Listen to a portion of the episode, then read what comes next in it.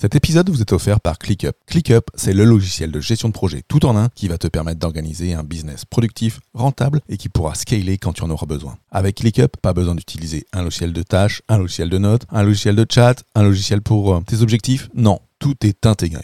ClickUp, c'est le logiciel que j'utilise et que mes clients utilisent pour mettre en place la méthode Booster. Pour obtenir ton accès gratuit, rends-toi sur fabien.coach slash ClickUp, C-L-I-C-K-U-P. Qu'est-ce qu'il faut faire quand on arrive dans son poste de manager? En particulier quand on prend en main une nouvelle équipe C'est le menu de cet épisode numéro 9 de Manager Pro. Manager Pro, c'est le podcast pour toi, manager ou cadre, aguerri ou en devenir, qui souhaite améliorer son style de management, booster son leadership et obtenir les meilleurs conseils pratiques, pragmatiques et surtout utiles. Je suis Fabien Muselet, coach professionnel, et dans chaque épisode, je traiterai d'un sujet seul ou bien accompagné pour t'aider à devenir le leader engagé, organisé et serein au service de ton équipe. Avec Manager Pro, chaque semaine, tu ne seras plus seul face à tes défis de manager. Je te souhaite une super écoute de ce podcast. Hello hello, super content d'être avec vous pour ce troisième épisode de l'année 2022 de cet épisode du challenge J'envoie 2022 également, qui vous amène chaque jour pour tout le mois de janvier un épisode, un tweet, un post LinkedIn, voire même un article de blog, bref, un tweetcast chaque jour pour votre développement de manager, de manager efficace. Aujourd'hui, je voulais te parler des 5 erreurs que peuvent faire les managers quand ils arrivent dans une nouvelle équipe. Je me lancerai pas, euh, je dirais, pendant des heures sur l'erreur et, ses conséquences, et je te donnerai plutôt à chaque fois 2, 3, 4, 5, ouais, les 3 à 5 euh, tips pour corriger ces 5 erreurs. Aujourd'hui, moi, en tant que manager, euh, j'ai déjà eu à minima 7 fois l'occasion de changer de poste et de faire ce qu'on pourrait appeler la première impression, la première bonne impression euh, auprès de mes nouvelles équipes. Et ça, c'est super important quand on prend son poste de manager, bah, que de mettre bah, toutes ses chances de réussite hein, de, son côté dès les premiers contacts, dès le premier jour, voire même des fois avant le premier jour. Cette première impression, hein, euh, moi je dirais, c'est non seulement avec ton équipe, mais c'est aussi avec toutes les parties prenantes, dont ton chef. Quand je dis toutes les parties prenantes, bah, ça peut être les clients, les fournisseurs, mais aussi euh, les autres services, hein, ces interfaces avec lesquelles on a des rapports euh, bien parfois euh, conflictuels ou parfois de, super bons termes dans l'entreprise. Donc les gens pour qui tu es contributeur ou les gens qui vont être contributeurs à ton travail. Par exemple, si tu bosses dans une boîte d'électricité, bah, peut-être il y a un bureau d'études, peut-être il y a un service chantier, peut-être il y a le service, peut-être il y a la compta, etc. Bref, on a toujours des interfaces avec d'autres métiers dans notre entreprise. Allez, je te propose qu'on découvre ensemble bah, ces cinq erreurs majeures, majeures, ces cinq erreurs majeures à lever pour partir du bon pied et les tips à mettre en place.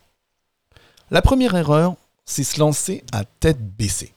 Alors ça, c'est un grand classique, euh, je dirais, du manager confirmé. Le manager confirmé, euh, bah, il a déjà son, idée en tête, il a déjà euh, son passé, il a déjà eu des réussites, et quand il arrive dans le poste, tout ce qu'il veut, entre guillemets, c'est tout désinguer, tout changer, et d'y aller à fond. Le problème d'y aller à fond, c'est que euh, bah, on recueille pas les attentes, que ce soit de la hiérarchie et de ses collègues. Et on peut louper euh, des informations. Donc moi je dirais pour compenser cette première heure de se lancer tête baissée, parce qu'il faut, voilà, c'est aller voir sa hiérarchie, bien souvent avant le poste, hein, une fois qu'on a fait son entretien de recrutement et qu'on a été choisi, c'est peut-être de retourner voir euh, sa future hiérarchie pour lui dire, bah, voilà, qu'est-ce que tu attends de moi? Quelles sont les attentes de toi, mon chef, par rapport à, mon travail et par rapport au travail de cette équipe Ensuite, quand tu arrives en poste, hein, plutôt que de te lancer tête baissée et te foutre dans ton bureau à, bosser comme un malade, bah, euh, va comprendre le fonctionnement de ton équipe. Va discuter, va échanger avec eux. Et ça rejoindra l'erreur 4. C'est là où il est important bah, de creuser toutes les missions et de creuser aussi le niveau d'autonomie hein, de chacun de tes collaborateurs, dont je t'ai déjà parlé dans, un épisode de podcast hein, euh, sur le management situationnel, hein, donc cette autonomie professionnelle qui est une composante de la motivation et de la compétence. Donc creuse les missions et l'autonomie de tes collaborateurs. Et ensuite, bah, tes clients et tes fournisseurs, qu'ils soient internes ou externes à l'entreprise, bah, c'est pareil, il faut aller échanger avec eux, prendre ce temps. Même si on veut faire ses preuves de manager très rapidement, bah, prendre le temps d'aller échanger aussi, interne, externe, te permettra d'avoir l'ensemble de la palette des activités et de ce qui a pu bien ou mal se passer auparavant. Donc ça, c'était la première erreur, se lancer tête baissée. Deuxième erreur, stigmatiser tout ce qui ne va pas. Alors là, c'est pareil. On a, parfois un peu un, ego en tant que manager. En tout cas, quand on arrive, euh, quand on arrive, on voit surtout tout ce qui ne va pas. Tout ce que le prédécesseur a mal fait. Tout ce que l'équipe fait mal. Hein, tous ces indicateurs qui peuvent être au rouge. Et bah, du coup, euh, on va avoir tendance à stigmatiser tout ça, stigmatiser tout ce qui ne va pas. Alors que là, le job, c'est bah, déjà de valoriser aussi les réussites passées de l'équipe. Et peut-être aussi de valoriser les réussites passées de ton prédécesseur. Il hein. n'y a, pas a pas un reset complet hein, en ne gardant que le mauvais quand toi tu arrives en poste. Non. Tu arrives dans une équipe qui a eu des réussites, qui a eu des échecs, et tu dois, tu te dois de capitaliser sur l'ensemble. Ensuite, l'étape d'après, bah, c'est de t'adapter à ton équipe et pas forcément l'inverse. Hein. Ton équipe a été déjà là avant toi et elle sera encore là après toi, en particulier si tu es dans une grande boîte et que tu peux être amené à changer de poste tous les 3 à 5 ans, il y a des gens qui, seront, qui étaient déjà là avant que tu arrives et qui seront encore là quand tu partiras. Donc c'est à toi aussi déjà de t'adapter à eux, de t'adapter à leur fonctionnement et ensuite d'y aller par petites doses.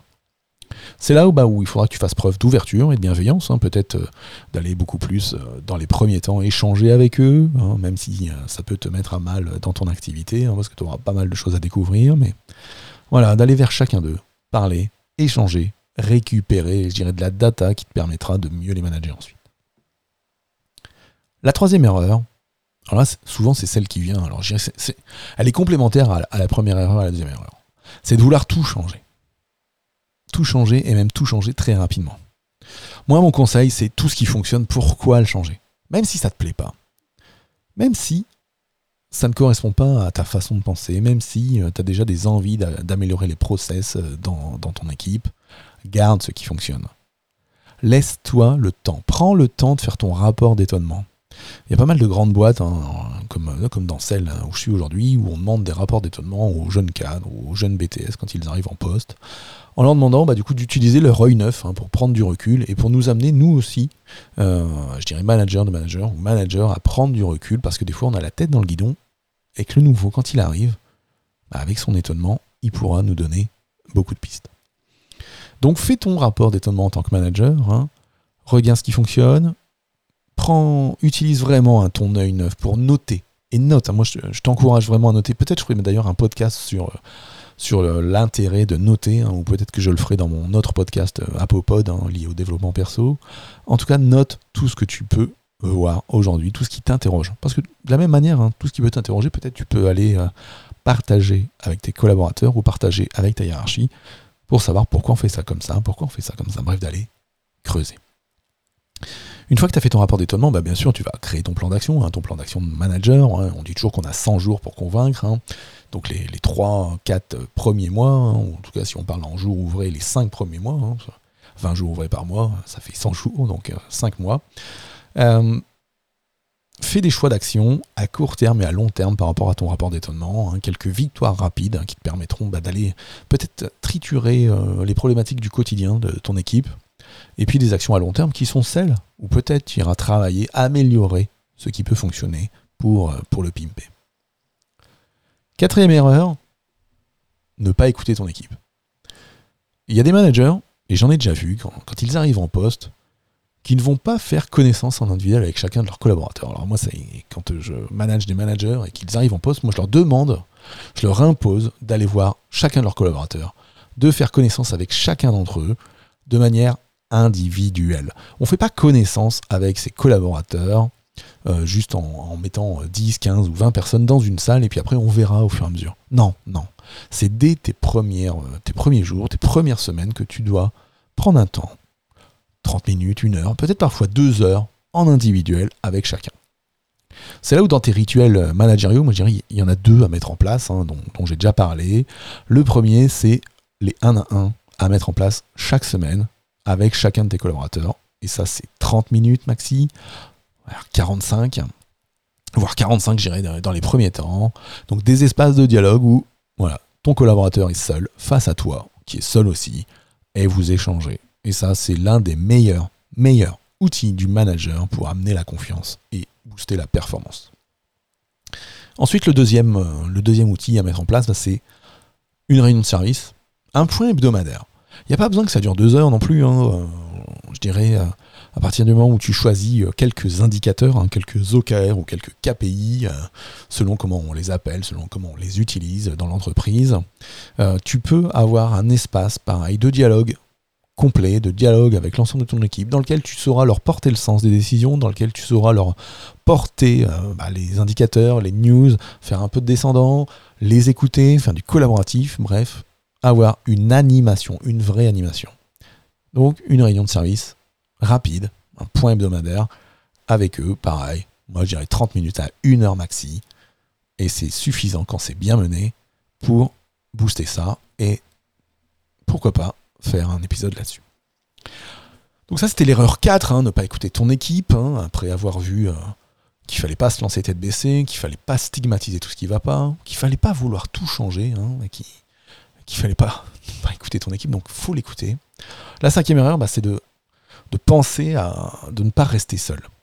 Euh, rester seul, bien souvent, c'est notre problématique de manager, où on se retrouve bien souvent euh, bah, le soir, euh, quand tout, le, quand tout le monde part, on est encore là, nous, managers, à traiter des mails, à se mettre à bosser sur tel ou tel sujet, à préparer une réunion du lendemain, bref, à se retrouver seul dans son bureau, et voire même à, se retrouver seul bah, face à l'ensemble de ces problématiques de manager. Alors pour ça, moi, j'ai... il y a déjà trois pistes aussi, hein, parce qu'on reste avec ses erreurs, on reste avec ses problématiques, on n'a pas d'espace de dialogue.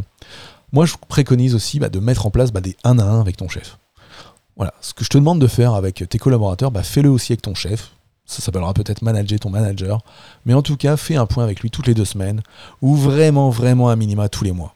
Mais toutes les deux semaines, c'est un rythme qui peut, en 30 minutes, hein, en façon coaching, coaching rapide, te permettre d'aller remonter euh, des faits, des éléments, et puis bah, à ce que ton, chef, ton manager, qui doit faire son rôle de manager que de t'aider, t'accompagner, bah, puisse aussi te coacher dans sa position de manager coach. Une autre façon de faire, hein, bah, je te parle de coach, c'est de se faire coacher hein, par, des gens comme moi ou par, par d'autres collègues coach, euh, coach en manageant ou coach pour manager. Ça, c'est quelque chose qui marche super bien, dont, je pourrais euh, te parler aussi à l'occasion. Et puis le dernier moyen, bah, c'est de rejoindre des groupes d'échange pour managers. Alors il y a des entreprises qui en animent, hein, façon, je sais pas moi, cercle de management, euh, réunion manager transverse.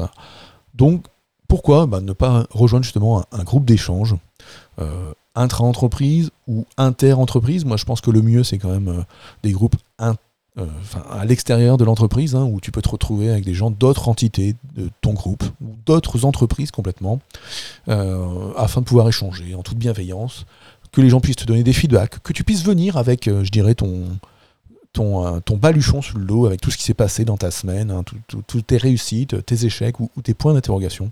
Et c'est ce que je propose, euh, moi, euh, dans l'Académie Manager Pro, sur lequel, si tu veux voir à quoi ça ressemble, bah, n'hésite pas à nous rejoindre. je te mets le lien dans les liens de l'épisode. Donc voilà les, les, cinq erreurs, euh, les cinq erreurs du manager dont je voulais te parler aujourd'hui. Hein. Se lancer tête baissée, stigmatiser ce qui ne va pas, vouloir tout changer, ne pas écouter son équipe et rester seul. Hein. Euh, prendre un nouveau poste de manager, bien souvent ça nécessite quand même de travailler une relation de confiance avec toutes les parties prenantes interne, externe. Ça nécessite aussi bah, de prendre du temps pour soi, hein, de prendre du recul et de ne pas rester seul, de ne pas être bloqué euh, pour soi et avec ça. Parce que, au-delà d'être exemplaire, bah, c'est tous tes premiers engagements. Hein, et ta faculté de t'intéresser euh, sincèrement aux autres, hein, sincèrement aux membres de ton équipe, sincèrement à tes clients, tes fournisseurs, aux autres membres de, l'entreprise, qui te permettront bah, d'être reconnu et épanoui sur ton poste de manager. C'est tout pour aujourd'hui. Je te donne rendez-vous à demain pour le prochain épisode de Manager Pro. Bonne journée. Ciao, ciao.